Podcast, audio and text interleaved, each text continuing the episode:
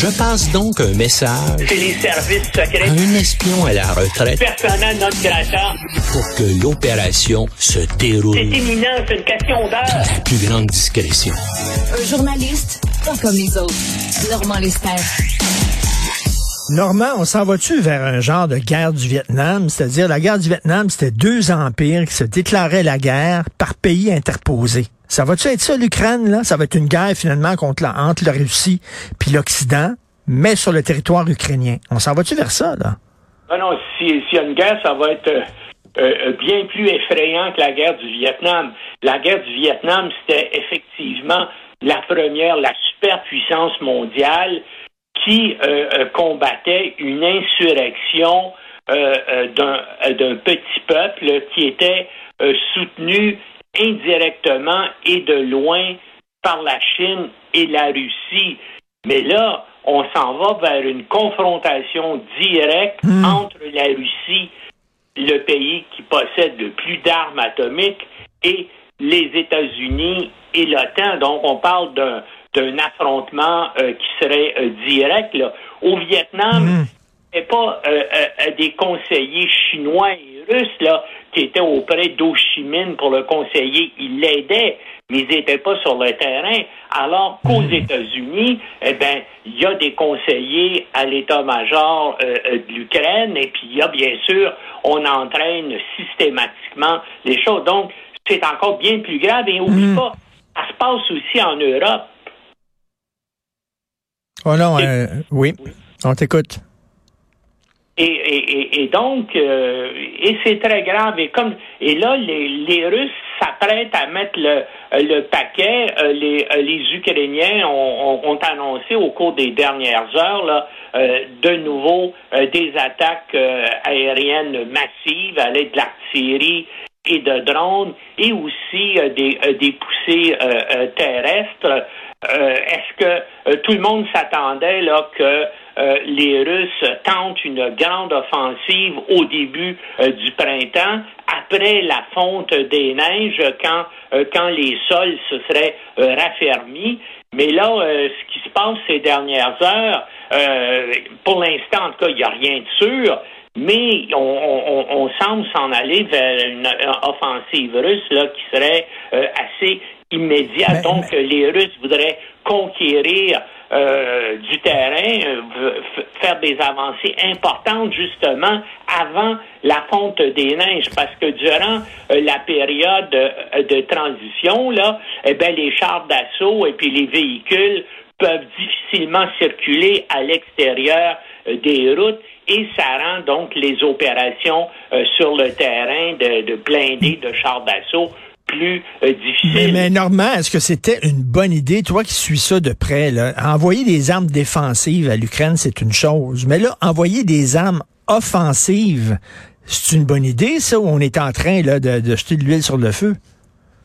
C'est ben, é- écou- écoute, c'est pas encore fait, hein. Justement, pour l'instant, euh, euh, les Américains ne veulent pas envoyer euh, des chasseurs F-16. Ont évité aussi d'envoyer des missiles à moyenne et à longue portée.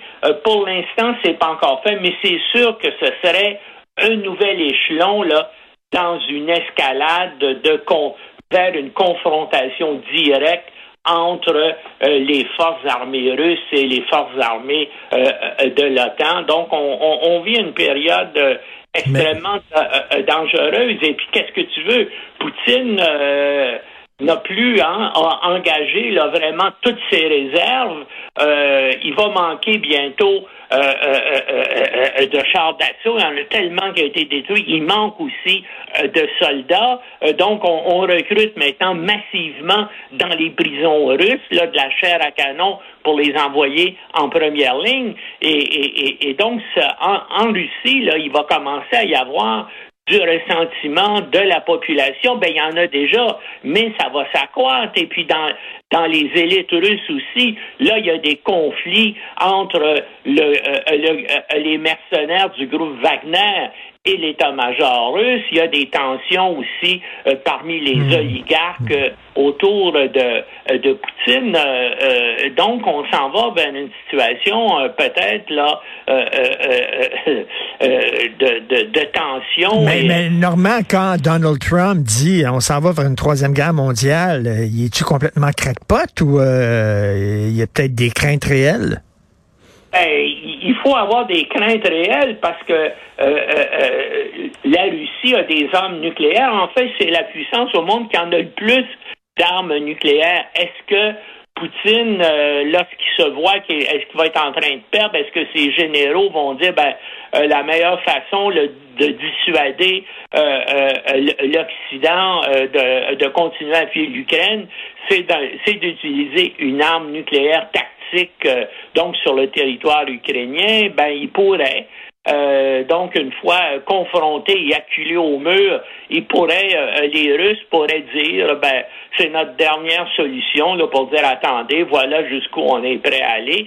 Et quelle serait à ce moment-là la réaction des États-Unis et de l'Europe? Ben, peut-être que ce serait ce qu'il faudrait, c'est essayer de, de espérer qu'il puisse y avoir des, euh, des négociations. Mais en tout cas, pour l'instant, en tout cas, les deux côtés, euh, à la fois du côté de Kiev et du côté de, euh, de Moscou, je veux dire, on n'est pas prêt à faire de concessions territoriales. Les Russes disent on garde le Donbass, on, on, garde la Crimée, et puis les Ukrainiens disent non, ce sont, ça fait partie de l'Ukraine, et nous, on va se battre tant que ces régions-là euh, ne, ne, seront pas euh, libérées. Donc, euh, actuellement, c'est dangereux parce qu'effectivement, tout est possible.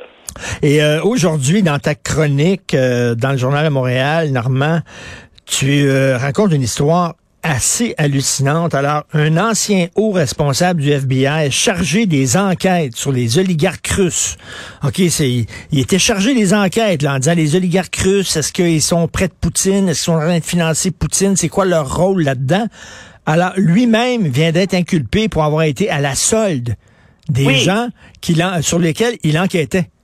Oui, il a accepté des centaines de milliers de dollars, euh, euh je veux dire, d'un type à un moment donné qui était effectivement euh, euh, euh qui était un des proches de, de Poutine et, et, et, puis donc il lui donnait des renseignements et il acceptait hmm. de l'argent de lui. Et depuis quand ça s'est passé, c'est pas clair. Mais donc ça veut dire qu'une bonne partie des informations que le FBI avait sur les, euh, les services secrets russes et l'agencement euh, qui a lieu entre les oligarques, les services secrets russes et Poutine, ben, il semble que euh, lui avertissait Poutine et puis les, les, services, le, le, FSB et le GRU, donc toutes les informations qu'avaient les Américains. Donc c'est c'est extrêmement grave ce que ce type-là a pu donner à Poutine. Mais il va pouvoir aussi dire au FBI, parce que bien sûr, là, il est menacé à des, littéralement à la prison à, perpétuité. Ben oui.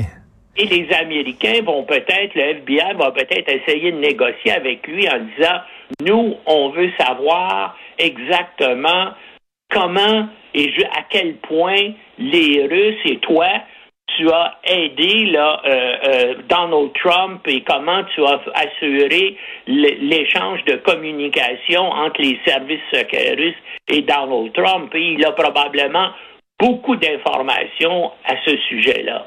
En tout cas, écoute, une, une situation assez inquiétante sur la scène internationale.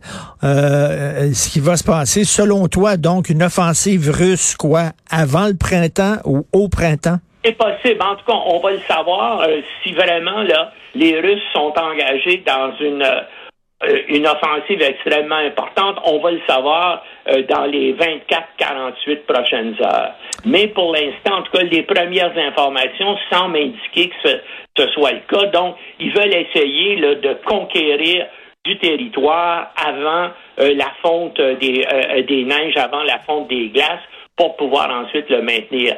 Euh, on dirait qu'on ne saura pas ça, mais c'est pas encore confirmé. Il va falloir attendre euh, d'ici 48 heures et puis il va falloir voir comment l'Occident, comment euh, les États-Unis et l'OTAN vont réagir à ça aussi. On, sait que les Français ont dit qu'ils étaient prêts dans certaines conditions à fournir des chasseurs, des avions de combat aux Ukrainiens. Pour l'instant, les Américains euh, disent, non. Mais là, comme tu sais, avec les chars d'assaut, ben, c'était les euh, Allemands qui disaient non, on veut pas le faire parce que c'est dangereux, puis les Américains l'ont fait, les Allemands l'ont fait. Alors là, une fois que les Français sont prêts à fournir des avions, est-ce que c'est, est-ce que les Américains vont dire ben si les Français le font, puis la situation est déterminante, on va le faire aussi. Mais le problème hmm. aussi, c'est que tu peux pas donner ça à quelqu'un, hein, c'est pas une carabine à plomb. Tu peux pas donner ça à quelqu'un qui sait s'en servir dès qu'il l'a dans les mains. Ça prend de ben oui.